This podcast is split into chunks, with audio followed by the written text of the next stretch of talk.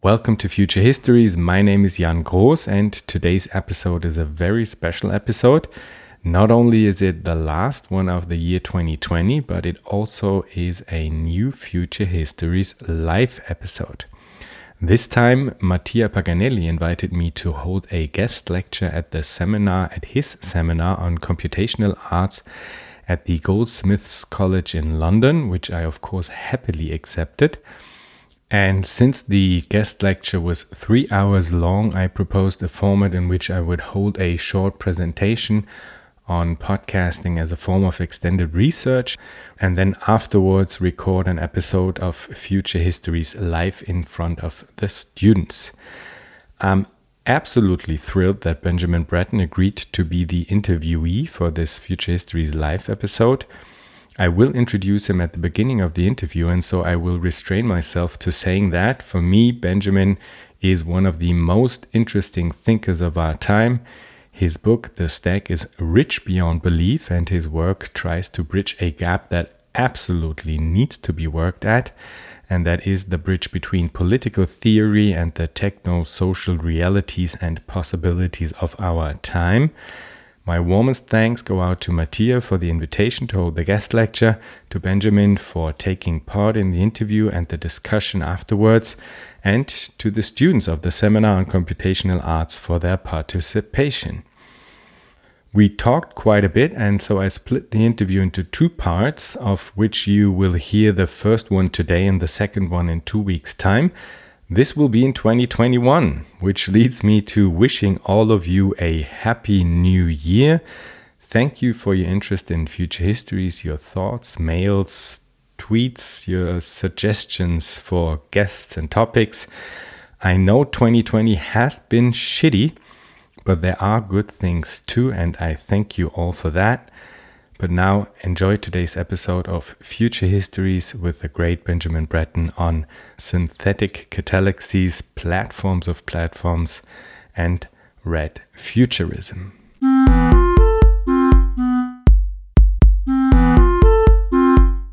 So, welcome to Future Histories. My name is Jan Groß, and I am very excited to welcome Benjamin Bratton as a guest in today's episode. Benjamin is professor of visual arts and director of the Center for Design and Geopolitics at the University of California, San Diego, as well as program director of the terraforming program at the Strelka Institute in Moscow. Welcome, Benjamin. Thank you very much for having me. Pleasure to be here. There are multiple episodes of Future Histories that are in one way or another concerned with the topic of cybernetic planned economies in the age of their technical feasibility. You have talked and written about this topic, and you introduced a term that might be helpful to understand what we are dealing with synthetic catallaxy. What are synthetic catallaxies, and what openings do they possibly provide? Uh, so yes, thank you for uh, for for the invitation to to speak with you. I, I the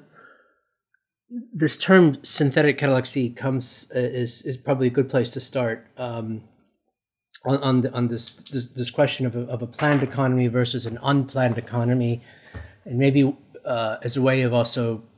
perhaps beginning the conversation with some consideration of what what we mean by uh, a plan, what we mean by unplanned, and maybe even what we mean by a, economy uh, in this way. So the, the term the the Catallaxy originally the, the reference that I'm drawing this from is from the is in reference to um, the, uh, uh, the, the work of of of, of Hayek, um, uh, and who uses this term catallaxy is as a as a kind of as part of his his argument against against socialist planned economies and the sort of the mid mid 20th century model of a of a socialist socialist planned planned economy, which we should be clear right away when we're thinking about what a planned economy might be for the mid, for the 21st century, the models of a planned economy from the from the mid 20th century um, may not be of, of may not necessarily be the, the, the model reference that we should be uh, that we should be building on. Um, but suffice to say, for for Hayek, uh, he sees markets themselves, and and it should be maybe clear, not necessarily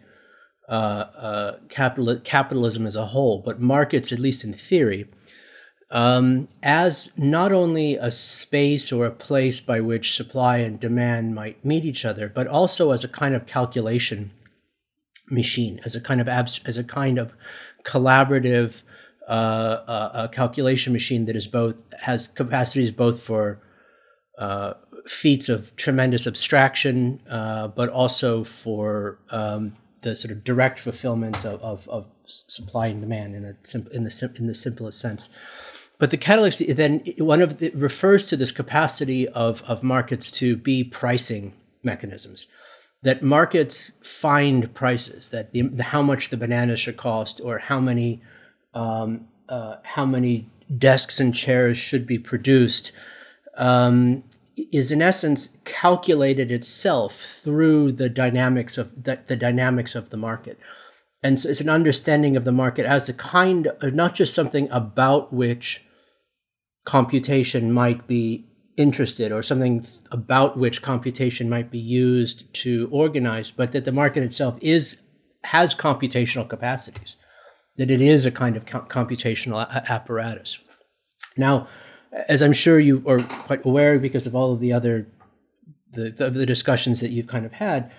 he's proposing this in, in contradistinction to the classical uh, socialist pricing problem, which argues that no planned economy can possibly provide that calculative that calculative function that a market does as quickly uh, or as efficiently uh, as the market can itself. Um, and you might imagine it, you know, sort of like if you have 10 people sitting in a room and they want to have a conversation with each other and negotiate negotiate something like where's how should we rearrange the furniture in this room and in order for the furniture in the room to be re, re, reorganized every all of those 10 people would have to let's say write write down their interest on a piece of paper and then send it to the office across the street and then the office across the street will get all of these pieces of paper and then send pieces of paper back to every one of these 10 people one by one and you imagine what this conversation would be like if every time anybody needed to say anything, you have to send your what you wanted to say across the street to an office who then makes this plan and then sends it back to you. You would say, well, it would be just simpler if we just you just let we had the conversation ourselves. So, in any event, I, am not an Austrian. This this isn't my necessary approach, but just just to give a sense of what the what where the what what the idea comes from. Now, now, one of the the points that was made, and I'm sure you've raised this in some of your other podcasts. Um, even back in the you know in the in the 60s and 70s was that well fine but um, cal- com- the capacity for computation and particular networked computation artificial computation not the nat let's say the natural computation of the market but the artificial computation that we're when we think of computers and computer networks as you know silicon based computation to send and receive information from one point to another point, um, they already sort of understood that this was in- increasingly fast, and the uh, in, by the again, you know, sort of in the height of the Cold War, 60s and 60s and 70s era, and the capacity for calcul of, of synthetic calculation through silicon-based computation was also increasing, becoming increasingly fast. And so this argument, and then even the metaphor that I'm using of the piece of paper walking across the street and stuff, this kind of bureaucratic model of uh, or this, this, particular kind of bureaucratic model of a planned economy was probably out of date to a great extent and that and that it might and that the scenario people would ask is like okay but what if you could what if those messages that of interest that everyone had in that rearrangement of the furniture could be said essentially instantaneously across the street that it could be mapped against uh, a thousand different ideal models of, of furniture rearrangement uh, and then instantaneously sent back, would not this allow for actually an acceleration in the capacity for that conversation and that negotiation to take place uh, in, in such a way that this would work? But in, that not only could, compute, should, should, should, artificial computation operate to produce uh, things like pricing signals uh, and, and structured models that was equally fast to the, the kind of emergent processes of the market, but perhaps even faster, uh, and perhaps could be could draw upon models and again best practices and other kinds of things and goals and larger sort of sort of macro uh, uh, macro programs that would not be available to the to just the small group of people doing this nego- doing this negotiation. And so this became, as as you've all been discussing, the basis of sort of the first wave of of, of an interest in a kind of socialist cybernetics uh, economics that that ended up, you know, was animated the work of, uh, you know, people like to refer to Stafford Beer, but also, uh, uh you know, even you know, and, and, and others, in certain sense, even across the political spectrum, but certainly gave the rise to a kind of uh, uh, a, a, different kind of idea of of the mixture between computation, socialism, uh, and and and the and the planned planned economy here as well. So the term synthetic catallaxy that I use that I I mentioned in the book The Stack, going now back to your now back to your original question, would is a term that would refer to that process by which the the the natural capacity for a market to find price signals, for example, or to organize the the the and negotiate the, organize the relations between its negotiated participants, um, could produce this kind of what what what the Austrian school and, and and and its descendants like to think of as a kind of spontaneous order. Could produce this process of spontaneous order um, at a great distance and could do so at a scale uh, that, that, by using very large scale computational systems, planetary scale computational systems, that that spontaneous order could be produced um, at a scale that would, would, that would be otherwise impossible to do um, just through kind of fa- ju- just through the incremental or aggregation of of lots and lots of different uh, uh, uh supply and demand signals um, could do so with a speed that would be impossible otherwise, and in principle could do so with a capacity for reflexive collective reason uh, and long uh, uh, that would be impossible otherwise, and would be able to do so with some degree of recursive piloting or or planning or kind of the uh, and this is where the cybernetic comes in the kind of piloting function of the whole dynamic in ways that would be impossible to happen just just sponta- just spontaneously. Now, as, as you, you are all probably where Hayek was sort of poo-pooed this whole idea, and indeed um,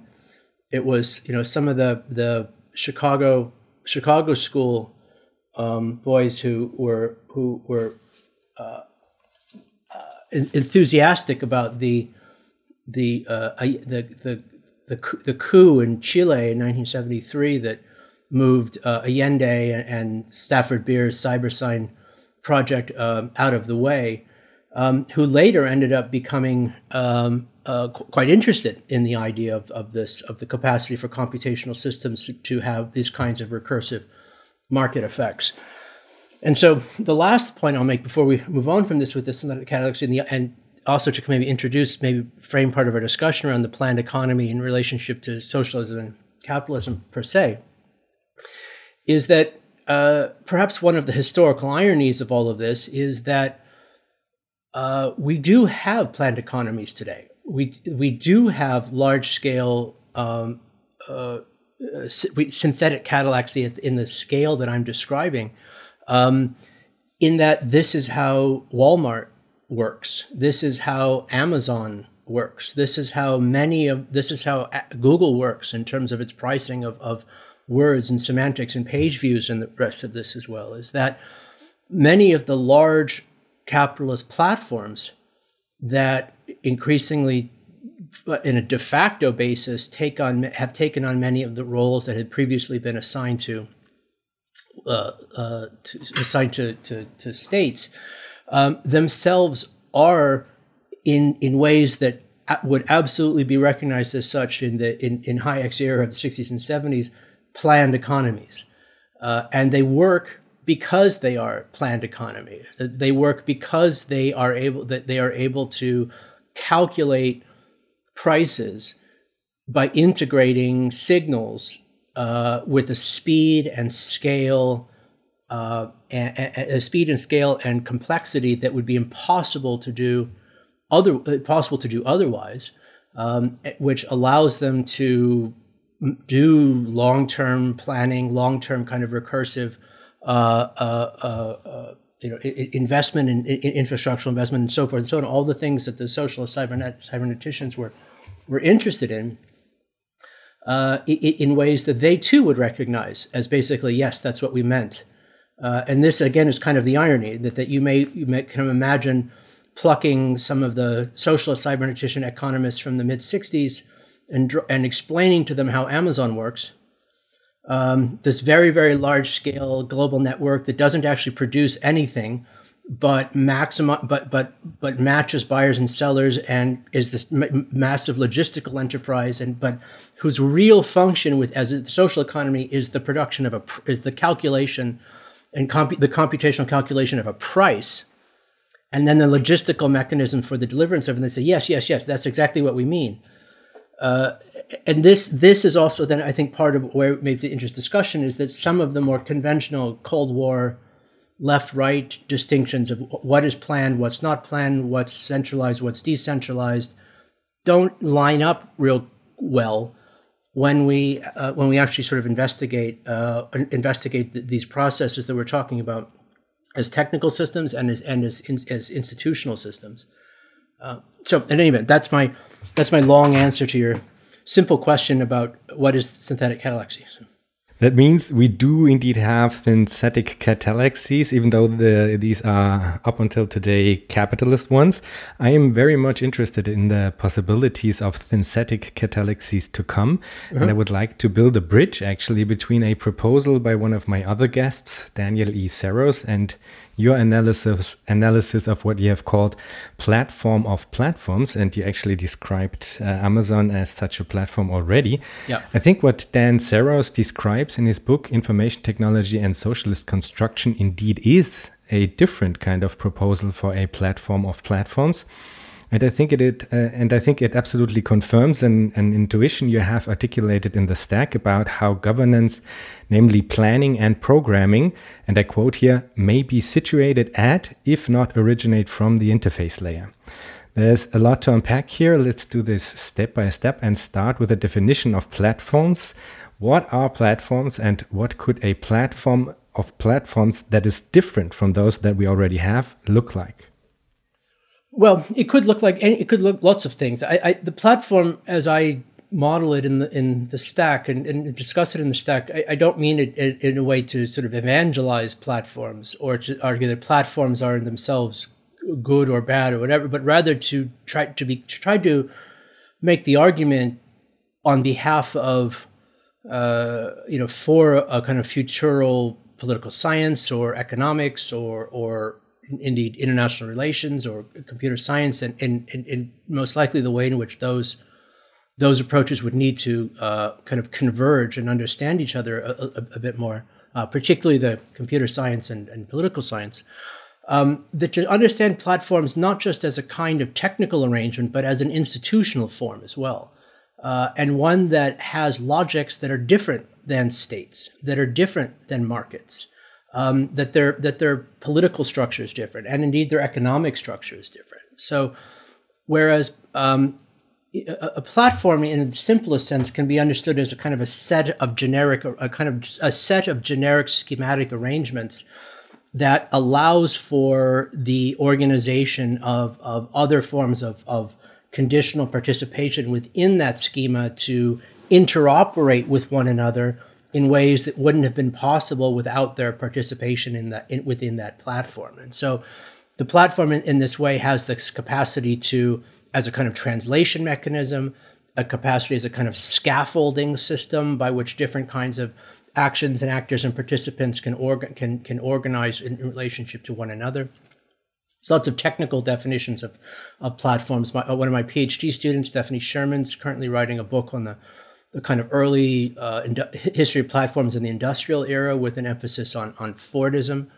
Um, so it's also, I think, important to say, just for your listeners, that when we're talking about platforms, we're not just talking about things like Airbnb and Uber and these, these and these contemporary versions of platforms that, that, for example, Nick Srnicek writes about in Platform Capitalism, where um, Nick, Nick is focusing on, on sort of the, the, the sort of contemporary face of many of these platforms we can also think of platforms, you know, going back to the beginning of the urban grid as a kind of platform. Um, you know, some would argue even the tetrahedral body plan is a kind of platform. But the platform as a kind of as an organizational and technical logic is is is has a has a historical scope that is that is that precedes computation and precedes planetary scale computation. Now, um, but it's one in which that that the planetary scale computations we define it never would have happened if it was not organized through pla- as we understand it never would have happened if it wasn't organized through platforms. So we can talk about things like the search engine as a kind of platform in that a search engine doesn't make any of the content that's on the internet. It simply it organizes the content that's that other people put on the internet in such a way that in theory it makes that content more valuable both for the producer and the receiver of that content. So uh, you know, I you put your you put your website or your photos or whatever on the platform. It now allows there's now thousands or if not millions of people who will see your see this information, which in a way somehow makes it more, that now these that those items are more valuable for you because you've placed them on the platform. They're more valuable for the receiver placed on the platform, and so this is all obviously in theory, but the the the key here's that key idea around the economic difference and where they differentiate with from states and markets. If if the if states reproduce themselves, are able to in essence pay for their provision of public services primarily through taxation, that they identify they identify kind of choke points within value chains, such as a port, you know, or or or or you know where goods are coming in and out or something and identify these kinds of, of choke points within value chains and then extract some kind of not extract or, or, you know they, they they they absorb some of the of the value from these choke points in the form of taxation which then pays for the long-term provision of the public services that made the production of that value possible in the first place and so on and so forth. But it's through taxation in essence that they reproduce themselves. Whereas corporations in the in the class in the sort of the normal way of, of understanding them as capitalist structures reproduce themselves through com- through commodities and transactions that you produce a commodity you pay charge more for the commodity and this and this difference in this surplus between the two in the form of profit constitutes the ability for the corporation to reproduce itself platforms don't work either way. They don't they don't tax you and they don't charge you. So how do they work? They work primar- they work fundamentally through the rationalization of the information that populates the platform in such a way that that information becomes more valuable for the users of the platform. it rationalizes the information that populates the platform such that that, that information becomes more valuable for the users of the platform. And that differential between, let's say, the value of the information before it's concluded and after it's included in the platform is the basis of their is the basis of how they reproduce themselves. Currently, many of those are then dependent upon uh, that that sort of a secondary dependence market upon advertising. But I, I, would argue that that's actually that's sort of a contingent arrangement that you we, you can have and indeed have had lots of platforms that are that are that produce that actually are are that in essence reproduce themselves from, from many other kind many other kinds of ways. Uh, besides that, so first of all, just as a sort of a, a definitional basis of platforms for a, uh, on the basis of our um, for the basis of our, our, basis of our discussion. Um, so a platform of platforms, as you've asked me sort of here as well, would refer to some other kind of meta infrastructural mechanism that allows for multiple platforms to interoperate with each other. And so you think of it, you can think of it a bit as a kind of there's a kind of first order platforms that are structuring and scaffolding structural systems that allow for the rationalization of information that that that that's included in them. And then you can imagine sort of an aggregation of multiple platforms that in essence allows the platforms themselves to interoperate interoperate with one another uh, in such a way that they have this that in principle that you have an even more uh, uh, that you have other kinds of uh, uh, uh, deliberate or or emergent effects um, situated situated in one way or another. Now, to the question about the interface layer that you asked about where the politics sits within what's in this, I mean. I think in many ways the politics of the platform is situated in many different places. And all the different points of description that I've argued here are all places that are ones that are interesting because they mediate power in some kind of way. That they are relevant. Platforms are relevant as social technologies because they organize power in some way. I, I, I, to me, this isn't a reason for to exclude them, but rather to, in essence, to be you know to find to, to be interested in them and to try to understand how they how they can function as means for collective reason and societal self composition, and to be quite concerned about the ways in which they uh, are, are are not living up to that assignment uh, to, today because we, we should expect that of them and that and because they may not be doing so today it's it's possible to criticize them for this fact because indeed this is something that should be expected of them um, the question of the interface layer so the interface layer as i define it has to do really with the interface layer is the is the structure is the sort of the semiotic layer within the system that allows for the translation between users that are um, the users that are participating in, in, in the larger system and that system itself. So you, you in the simplest sense, you know, you're using your computer, you're seeing all the buttons with words on them on the screen. Of all of the possible things you could do with your computer, of all the possible things your computer could do now that it's connected to the internet, all of those those trillions and trillions and trillions of possibilities are reduced to a composable array of several dozen several dozen menu items um, that you can you can sort of choose between. That map reduction of all of those possibilities into this composable array of menu functions is is unavoidably ideological. It's an unavoidably political, if you want to think of it in those terms, constriction or collapse of the space of possibilities into a in, into a range of options. I would also argue, though, in a certain sense, that this this is to a certain extent unavoidable as well, in that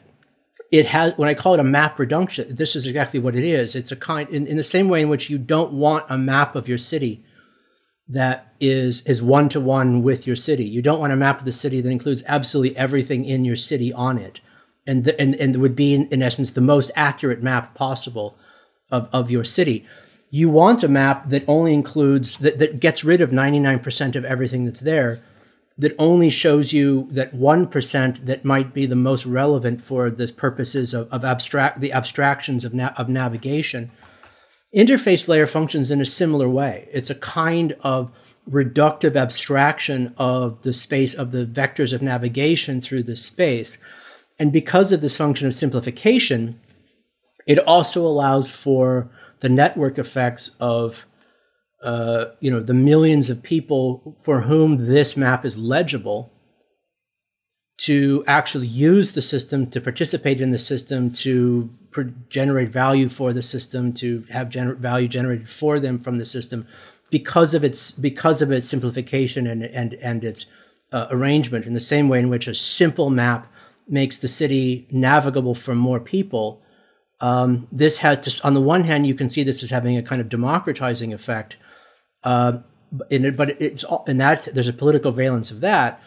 There's a political valence in the map reduction problem itself and the ideological constraint. There's also a political function of this in, in that in the network's effects of participation, something like a kind of uh, uh, something you, you have the kinds of aggregations of, of, of user participants in such a way uh, that they themselves uh, enter into social relations that they wouldn't have been able to do so,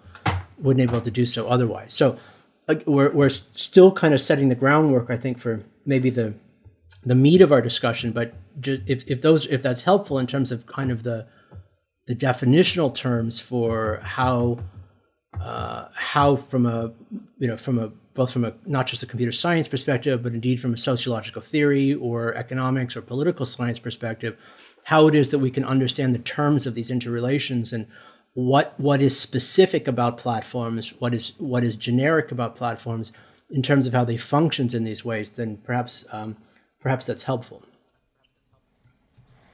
Yes, absolutely. This is super helpful, I guess, and it's super important that we get to understand this in a different form. Yeah. And uh, you have already touched oh, upon how. I'm sorry. You had your question was about what other kinds of platforms could happen. Yeah. So what, the reason I asked, the reason I asked, I answered in this way is that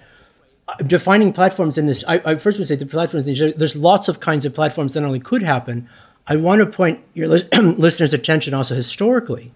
to look at all of the kind of histories of platforms that in fact have preceded us uh, and, and, to understand some of the, the, the structures there. So I'm sorry, please go ahead. No, I just wanted to say that you we already touched upon how the, this idea of platform of platforms um,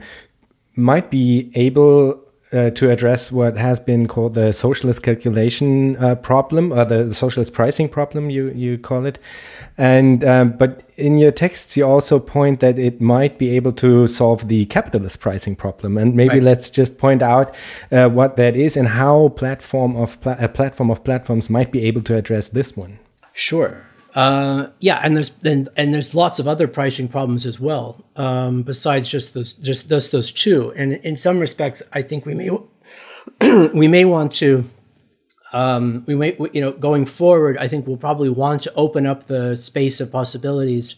uh, beyond that that that's this sort of simple Cold War dy- dynamic of that as well. But um, yeah, to your point, I, I, I, argue in the book that the, in many ways it's the capitalist pricing, it, the capitalist pricing problem, as I call it, that it maybe is more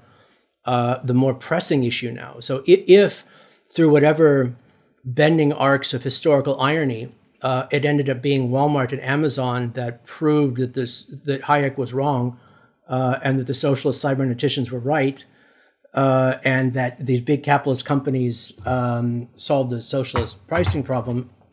uh, in whatever strange way. Um, this the capitalist pricing problem, as I define it, um, really has to do in terms of is a way of thinking about uh, pricing systems in relationship to uh, negative externalities. Uh, and, and, in a larger sense, I see this. I see this as part of the question of, of, of the more important question of ultimately what is planetary scale computation for? Uh, not if if the stack was a was a book that was about what is planetary scale computation and how does it work the next book is really more answer, trying to speak to this question again what what is planetary scale computation for? How do we would see it in longer historical terms and maybe even in you know in geologic terms and sort of anthropocene scale kinds of terms? What does it mean now that it's possible for human societies and indeed human societies to calculate their own, to model and calculate their own processes with such speed and clarity, but also in many ways how it's possible for, if you think of the entire apparatus itself, of the satellite systems, the, the transoceanic cables, the data centers, this entire planet, this entire kind of artificial crust that we have produced around the surface of the planet, what it means for also to great for a planet to be able to model itself and act back upon itself um, with with such with such uh, uh, uh, uh, sophistication. Um, how do we understand this even in geological terms, in terms of the arc and history of, of the planet? And so there's there's some a lot of invest there's some questioning then of how to locate the question of planetary scale computation within some of the philosophical questionings after planetarity uh, itself and, and, and how this would function. Now, to the question of the capitalist pricing problem, back to this, the the capitalist pricing problem, as, as I define it, and, and, again, it's, it's rather schematic, has to do with the negative externalities within within economic transactions, um, and and in this trying to locate the questions of the question of economics, the ontology of economics within uh, within that of ecology more broadly. Excuse me. Um, so the question of, of, of economic, the ontology of economics, that is, what is value, what is valuable, uh, and how does and how can something be identified as valuable in, in, in, what, in whatever whatever sense? Is in theory represented within the price. That if there is in theory 10 euros of value within this item that the price of this will be 10 euros and that the price and that the capacity for calculation the markets to calculate this or a central computer to calculate this that there is some either correspondence between the price and the underlying value or, or distortion of correspondence between the price uh, and the under and, and the underlying value. And so for the for Hayek, there was a the, the, the socialist pricing represented a distortion of value uh, in that it could never really know uh, whether something was overpriced or underpriced because it couldn't calculate it fast enough. What, what, what, what many of those, it's not my idea, but many of those working in fields of ecological economics have identified is that, is that there's a different kind of distortion that's happening within the market price, um, in that there are underlying social and ecological costs uh, to the production and transaction and consumption of commodities that are not reflected in the price these are called negative externalities. They would include, so if, if that $100 barrel of oil, if it costs $100 because uh, there's, you know, the, the amount of, of, that's available on the world market at any, at any point in time would suggest that that's the, suggest this is the, the, the, the, the, the, price of it. What, what that price signal does not include, for example, are the, are the immediate and or long-term costs of burning that oil of, of, of releasing that, of liberating that carbon into the atmosphere and the, uh, the costs of its ramifications, whether those are immediate health costs or long term uh, uh, subtraction costs. We were having a lot of discussions of late with colleagues around negative emissions technologies and the the need for the not only the the the, the decarbonization, the, the, the, not putting more carbon into the atmosphere, but the subtraction of existing carbon from the atmosphere in order to keep it two degrees two degrees Celsius. The real question of this is how do you pay for it? Well, part of the reason you can't pay for it is because the cost of the production of that carbon in the first place was not reflected in the price signal of the of, of uh, the price signal of the oil that produced that carbon in, in, in, in its first instance, as, as, as, you see. And so this represents a distortion of the price signal. The question then for going to this question of what, what planetary scale computation is for is to ask the question is, would it be possible to undistort this signal? Would it be possible for there to would it be possible for there to be a price signal that was in essence not distorted in this way?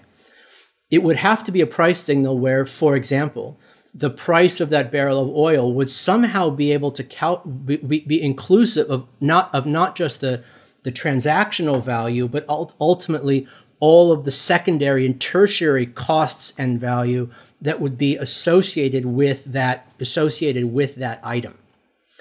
uh, such that it would be the cost of the barrel might end up being $500 a barrel or $1,500 a barrel if, if that's what it would cost to actually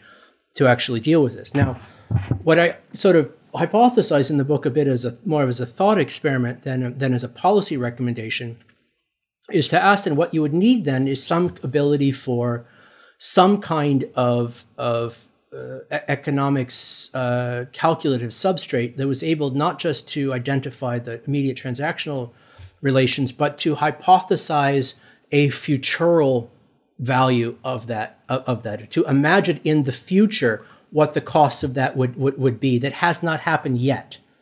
right? So you burn the barrel of oil in the future there will be these costs that are associated with it in the form of negative externalities. But how much is that for one barrel of oil or for 10 barrels of oil or for one bicycle or for one lunch or for one whatever.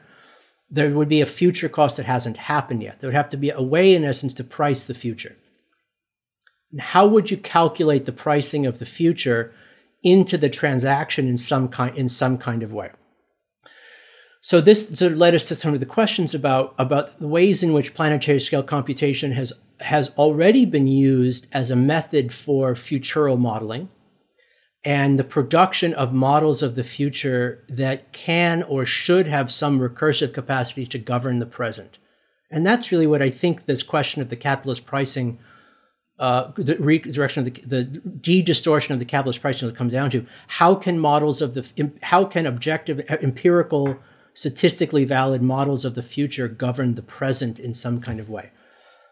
So that includes you know there's a lot of other discussions about just the general capacities of prospection of of, of how it is that sort of that that that prediction that the predictive structures of the future as part of human cognition play into this the ways in which the the kind of preemptive logics of the biopolitics of planetary scale computation play into this. But we were looking at more at, at basically two things. One was climate science.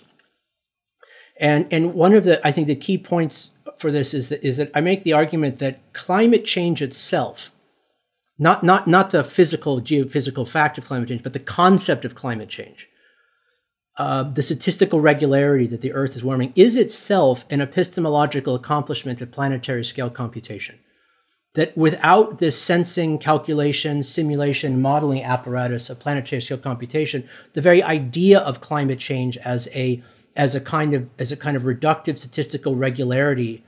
um, of a hockey stick arc of all of the things that are going on in the planet could not be possible. And one of the things it wasn't possible to calculate. This is a better example of what planetary scale computation is for, uh, if you ask me, uh, and a different kind of model of its of its of its ultimate social, technical, and ecological potential. Um, but it's also one that is based on this on uh, of a kind of of a of a temporal and historical differential between the past and the future. That it's used not only to mark a present moment, but also to sample moments in the past through ice core sampling or other kinds of things to, to try to understand the, the, the statistic, the, the kind of the calculus, the statistical differential arc of this over a long period of time, and also to produce valid computational simulations of what the next 10 years or 20 years or 30 years or 40 years are being like. And so when we look at all the IPCC scenarios and they're forking into the future, uh, depending on what happens, these are computational simulations dependent upon initial, you know, different, different, different presumptions and, and, and first principles. But they are models of the future that we can and should be using to govern the present. That's what climate science is for. Now, and so this is one example by which, yes, we do have, we, we can imagine ways in which we have models of the future that we, we wish to have recursively come back and model the, model the present. Um, the other one, a bit more prosaic, that we've been we experimenting with is, is around ins- is around of all things insurance. Um, insurance is another way in which we have the the the, the future is priced, uh, and that it's priced in a way that that that uh, that that uh, acts back upon the, that changes the price signal of something we do in the present. So if an insur- so if you're one of my favorite favorite magazines of all time is the is a, is a magazine called Schadenspiegel. That's the magazine of the German reinsurance agency, and it's it's it's basically like Disaster Monthly, um, but it also has some of the most amazingly um, sober uh, descriptions of the implications of climate change on large scale infrastructure that you'll be able to find anywhere um, because they're the ones on the hook for a lot of this uh, ultimately of where this sort of where this would sort of go. And so, if you wanted to build that piece of infrastructure, not only does it need to be insured, but the insurance company needs to get reinsurance against it. And if the reinsurance company doesn't realizes that that thing is going to be extremely vulnerable to climate irregularities, um, you can't get it insured. Or if you get it insured, the price of doing it now is going to be so much higher because that insurance policy will be so expensive that it actually changes the price signal of whether we should build that infrastructure, that infrastructure thing in the first place. So you see where I'm going with this. That if you can actually think about how, what the long-term climatic ramifications of of some kind of action or investment would be in the future, such that those negative externalities are not not not only not excluded from the price, but are are form the basis of the model by which the price is produced in the first place then you go some you go some distance towards at least de, de distorting that initial price signal in such a way that uh, you you have a you have a transformation to some extent what we even mean by price uh, what we mean by price in the first place. You have a, you introduce a different temporality to economic ontology and that the the what constitutes value is being produced not only is being produced in relationship to um, f- relationship to not only future value in the same way as stock price is related to future value, but also related to future costs in ways in which that are inclusive in this. Uh, and, and, and this is a bit what we this is a, this is a bit what we mean by that by, we, we mean by that idea. Um, part of the question, obviously, some of the open questions here is is you know how total of a system is necessary for this to work. Um, is there a way in which that that you know that this does this have to be entirely some sort of massively centralized mechanism, but through which other forms of valuation can, can't escape, or or is there some kind of way, some kind of way in which um, that e- that the, even the organized participation within uh, a, a, a, kind of a, kind of economics of, of this sort that is futural in this way, that is that is inclusive of that that, that is that is inclusive of what are present externalities in some sort of way. Is there some kind of way that that, uh, in, that participation on this can be incentivized uh, in a way in which that it itself becomes a kind of um, a, a, kind of catalytic institution, uh, a kind of bottom up institution rather rather than necessarily one that that, that requires some kind of Skynet uh, system to to to to in, to to enforce itself. And uh, you know, I, I think that's that's kind of an open question, which means that in a certain sense we're back to where we started. Is that is that if all of this started in a debate between is it possible to have you know can we only have bottom up organization of this and will it work itself out or do we need some kind of centralized top down piloting function to make all of this work properly? If that's the where this argument started in the 1950s, even when we're talking about how you incentivize participation within the this, this the, the, the situation I described, uh, that question doesn't uh, doesn't necessarily uh, doesn't necess- doesn't present itself as already solved. This is super interesting, and um, I, I, think there's a, a, different layer to it, which uh, which is quite important as well. Because actually, I think what you're kind of saying is that the the future is already priced, but it could be priced much better. uh, and yes. this uh, kind of stays within the realm of pricing the future and argues for for better models and the in the and the incorporation of uh, of externalities, externalities specifically into the question of pricing. But for example, there yes. are yes, uh, and but there are there there are there is a different level and maybe this is the Homo sapiens level uh, at the end there's a different level to this, and uh, Evgeny Morozov uh, writes about it in his essay in the New Left Review on digital socialism, and I'd like to, to quote him here. When Austrian economists respond to today's defenders of central planning by noting that any non capitalist system, even one rooted in the power of big data, could only beat the efficiency of the price system if it also created new behavioral modes of frameworks and frameworks of meaning, they have a point.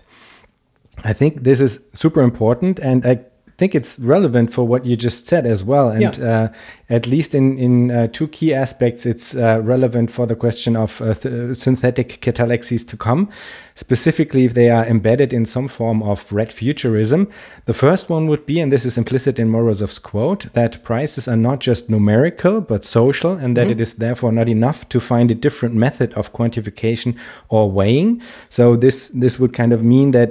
that it's not enough to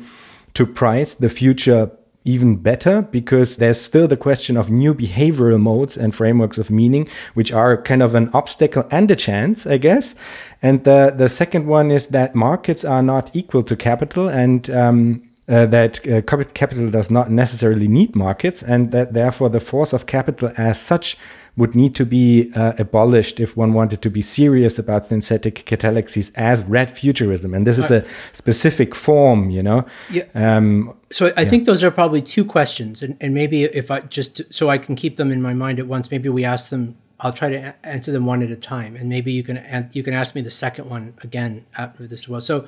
uh, um, I, I, would say that um, I, I, don't disagree. I, we, I probably don't disagree essentially with the point that um, that simply another another just a different means of calculating price about the same thing would be sufficient. What I'm calling a kind of a, a, a, shift in economic ontology goes to that question of what value is and what is even being priced in the first place. So it's not just when we're talking about a barrel of oil, it's not just this this particular assemblage of molecules that is transacting owners but it's an it's an, it's understood to be a whole nother set of, of of past, present, and future dynamics that one has a legal liability in its relationship to that becomes part of the price. And I think another way in which this goes back to this question of insurance and another futural thing, part of the inter- part of the question about price again has to do with it, and another kind of externality is a political externality in that it, it is the institutions that allow, in essence, for the renunciation of liability in relationship to something. And you can just think, I mean, in the simplest possible sense, think of this in terms of, of like trash. So, like, you've got something in your house, and you put it out in the garbage can and like someone comes along and takes it and says well you, this isn't yours anymore because you put it in the trash right and there, somehow in the act of like getting rid of it you are renouncing you're not only renouncing property claims over it you're also renouncing liability claims over it as well right and so part of the process of the the reason why negative externalities can even work in this way is because we have this magic rich with this magic function of by which the renunciation of private property constitutes the renunciation of liability. So I can I can spew all of the carbon dioxide into the atmosphere as uh, once I, I want, and once it's sort of you know above my the prop you know above the airspace property line of of my factory, it's no longer my carbon dioxide, and therefore I'm no longer liable for this carbon dioxide. So you see, you see the point about this renunciation of, of, of liability uh, in this space as well. Now, when I'm talking about it as a, the shift of a kind of a, a, the economic ontology, has to do some ways in which that magic function of renunciation of liability and renunciation of uh, of sort of embeddedness within these socio-molecular relations um, is is is not something that can be so easily renounced that is in fact part of what you're buying when you enter into the relations with that barrel of oil in the first place.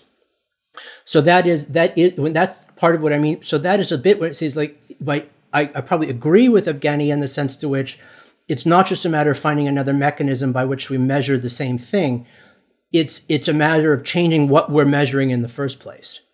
uh, and but where I would say, where maybe disagrees when he says something like I think your line was measure. It's not just a matter of measuring and calculating something, but rather be, but rather something else because these have social relations. I, I think my point is that measuring and calculating are social relations. Is you can't it's is that it's that all that what what he's saying is it can't just be these measuring things because it's social. I'm saying that is in fact what the social is. Social measuring things and calculating things and weighing things not only are social have social functions, they are social functions. That that they are sort of the key social functions um, as part of this whole as part of this this whole kind of dynamic as this as well. And so it, it is for sure something that needs to go deeper into this question of how we identify the not only how we value the thing, but what the thing is in the first place. So agreed. Now, whether or not this constitutes a kind of behavioral change um, it, it, would. I, I, I don't. It, it's a matter of. It's an open question, though. I think whether or not the behavioral and psychological transformation would be the cause or the effect. Um, you know, and obviously there's sort of different approaches and schools of thought to this. Um, there's, and, and this probably goes to a more deeper, you know, sort of approaches to ecological politics and indeed just you know all the kinds of dynamics in general for those whose alliance, who, whose those sort of like way of seeing the world is one in which tr- large scale change happens through the accumulation of virtuous acts. That if enough people do enough virtuous acts, and those virtuous acts assemble into millions and billions and trillions of virtuous acts, then there will be an, in, an infrastructural transformation will ensue uh, through this deliberate, conscious uh, psychological, moral shift in, in paradigmatic worldview uh, that it, it, through and then the accumulation of, of, of, virtuous acts. And then there's others, and I would be on the second side of this a bit more, that would suggest that in many ways the history of technology and the history of society are not only intertwined with one another, but in many respects, shifts in social systems and in cultural systems, and indeed in political and economic systems, usually happen as an, more as an effect of transformations within underlying technological systems. This is, in a certain sense, a base base to superstructure kind of approach. That in the in transformations, not just in the means of production, but indeed in the mode of production, that you then see shifts in culture and shifts in psychology um, as a result of these. And so I, I think it, in many respects, my my inclination would be to look at look at ways in which uh, be, you'll get greater leverage faster by sh- by looking by uh, by looking at ways in which there would be shifts in geotechnology and shifts in geoeconomics that would bring about shifts in geoculture uh, rather than trying to bring about a spiritual transformation that would subsequently uh, that would subsequently down the line transform those geotechnologies. I, I just it's really not because of a, an aesthetic preference of this so much, but rather than just I think that the history of economics and the history of technology suggests that that's the most that's the uh, the, the, the the the more likely path. But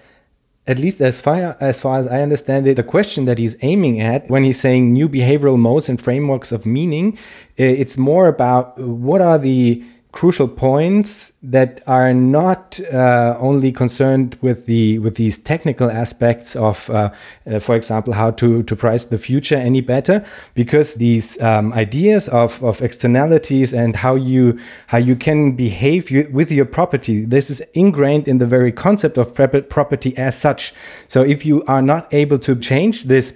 uh, idea of property as a form of behavioral mode and a framework of meaning, then you won't get to a point where where you will be uh, effective in um, in bringing people to a point of not treating it uh, as an externality. Uh, do, you, uh, do, you, see what I mean? I, I think yeah. there's a there's a way of approaching it from the perspective of okay, we need to find a more effective pricing mechanism for these externalities, or we need to find a way to address this uh, social institution of property as such, because the property as such, as a social institution and a framework of meaning, is one of the root causes for the ways we do address the the, the, the these questions on a large scale. And this is not coming from a moral perspective, but from a from a as well from a perspective of effectiveness, I guess. Possibly, I got it. I agree with you everything up to the point of the phrase root cause. I I, I hmm. see it as root effect. That I, I, like I do, I to, I completely agree with you that there's no I, that that you can't that ultimately you can't have one without the other. I I, I don't I don't I don't argue with this at all. That just a change that just a changing in that that that you if there's a changing in somehow you know even at the level some shift in the geotechnology of pricing and organization and the ontology of property that has some kind of planetary scale legal binding structure if this doesn't in fact if, if this isn't in fact you know uh, become part of the culture of our relationship to object and molecular assemblages around us and our socioeconomic dynamics if it doesn't actually become a social infrastructure and doesn't actually become uh, the basis of our of, of our of, of the way in which we plan, conceptualize, model, and recursively organize our relationship to the material world, then it, it does it's nothing. It's it's it's not even a thing. It's not even a technology. It's it's it's it, because it's not being used. There's no argument. I, I absolutely agree. And then part of the question is how is it that at at societal levels that the kind of the kind of models that we have cognitive models uh, at, at, a, at an individual level and at a group level, cognitive models that understand and calculate calculate advantage, calculate the future, calculate our interests, calculate our, our interactions with these kinds of things are done so in, in relationship to this to this differential systems. If that isn't part of how we we, we are rethinking the world, uh, then then these technologies are in fact not even technologies. I would I, I, would I would I would I would agree with that because they're they're not being used in this way. Um, what I'm simply suggesting is that there is a presumption, and I think honestly I think it's one that's rather deep in a in a Western liberal individualist framework. That first there is a cognitive psychological transformation that then is man- made manifest upon the world that somehow the agency and subjectivity are the same thing. That our agency in the world is ultimately a function of our subjectivity. And what I'm suggesting, I'm trying. I, honestly, I think I'm making more of a Marxian argument that that in many ways that the that the, the transformations in the mode of production, and I would include these shifts in, in economic ontology as a shift in the mode of production, ultimately will tra- ultimately transforms the culture in its image more so. You can't have one without the other, but in terms of where it is that we should where I'm going to where I would place my bet. Now speaking of the future, so placing my bet on which is more a cause of the other, uh, I'm going to I'm going to vote that base causes superstructure more than superstructure causes base. Nice, super nice. I I, I love this answer, and it uh, already touches upon um, one of the next questions, which is concerned with the individual.